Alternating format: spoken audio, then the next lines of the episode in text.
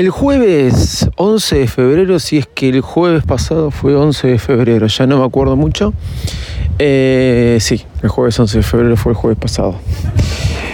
Fue mi último episodio de Bar Smack y hoy es jueves 16 de febrero, una semana ausente. Pido disculpas. ¿Cuál fue el motivo? Muy simple. Número uno, estoy cambiando de servidores en el podcast, cosa que eso es muy importante, porque se vienen cosas nuevas en Baires Mac. Número dos, y lo cual esto es más importante, eh, me tomé unos días de vacaciones eh, ayer. O sea, la semana no grabé, no porque estaba de vacaciones, sino porque me iba a tomar vacaciones. Y fue un caos. Créanme que fue un caos. Pero por lo menos me pude tomar unos días de vacaciones y estoy acá disfrutando de bosque, playa, mar, etc. Pero hoy te voy a contar lo que fue esa semana de caos, cómo organicé un episodio productivo. Bienvenidos a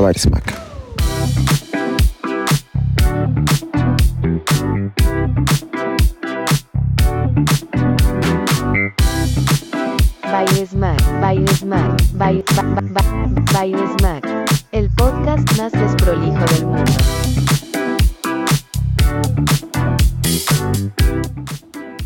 Hola, ¿cómo andan? Bienvenidos a un nuevo episodio de Baile Smack.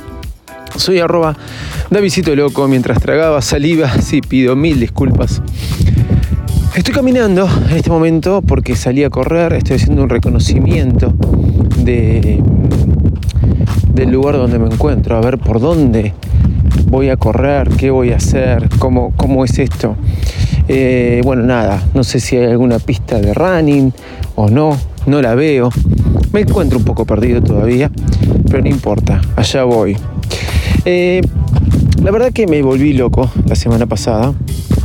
Me volví loco porque eh, tenía que tomarme mis vacaciones y cerrar todo, poder cerrar todo fue un caos. Fue un caos, así es. Así que volví a recurrir a cosas viejas de productividad que otras veces usaba y dejé de usar. El famoso GTD, ¿era así como se llamaba? GTD.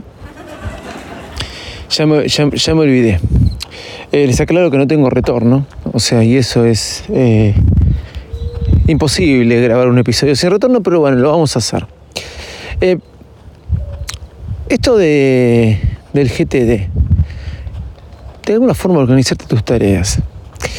Algo fundamental, estoy buscando aplicaciones que me digan lo que tengo que hacer en el día, que solamente me marquen mis tareas para el día.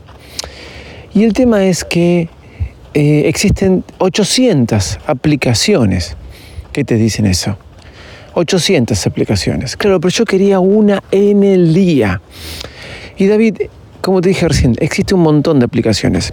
Yo tenía una aplicación que se llama Teudex, que no existía como la aplicación, o sea, existía la aplicación para el iPhone, no para el iPad, que te armaba como columna los días. Me había enamorado de esa aplicación.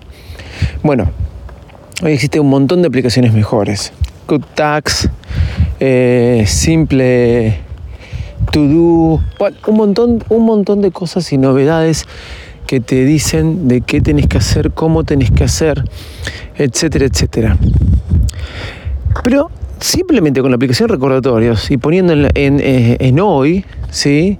Em, tus tareas a hacer, ya con eso te alcanza. No es necesario tener que recurrir a ningún otro tipo de aplicación simplemente agarrando tu is y poniendo en hoy y poniendo la fecha de vencimiento también te alcanza. ¿Y por qué nos cuesta tanto acostumbrarnos, o por lo menos a mí, con todas las aplicaciones que tenemos de gestión de tareas? ¿Alguien sabe por qué? La verdad que todos los días tenía que hacer algo para poder ir terminándolo. La mejor aplicación que tuve, que se llamaba To que en mi primer iPhone 2G fue la que me enseñó a usar esto de la gestión de tareas. Nada más me armaba una lista, no tenía para hacer listas de diferentes personas, no tenía para eh, listas de diferentes sectores, no tenía eh, sistema de focalización, no tenía nada, solamente anotaba lo que tenías que hacer. Con esa aplicación hice mi primer em, gira y fue fundamental, me acuerdo un poco la lista que tenía. Llamar a Zafata, porque teníamos un taxi aéreo eh, comprar los alfajores Habana, porque íbamos a comprarle alfajores Habana a los artistas, eh, un montón de cosas. Y era tan simple. Era nada más una hoja en blanco donde notabas lo que tenías que hacer. Yo quería algo así, una hoja en blanco donde tenía que anotar todo lo que tenía que hacer, pero por día, y organizármelo por día, porque de alguna forma u otra, mi mayor problema era mi fecha de vencimiento, que eran mis vacaciones. Todo esto para decirte que terminé volviendo a una vieja aplicación que me encanta su diseño, pero que rechazaba bastante, que era Things. ¿Por qué rechazaba? Porque no me ponía todas este, las tareas en, eh, en pendientes, sino que me lo separaba lo del día de hoy con lo de pendientes o con las cosas para hacer. Lo de hoy siempre estaba separado por lo otro por, el resto de listas de diferentes sectores, de listas de diferentes tareas, etc.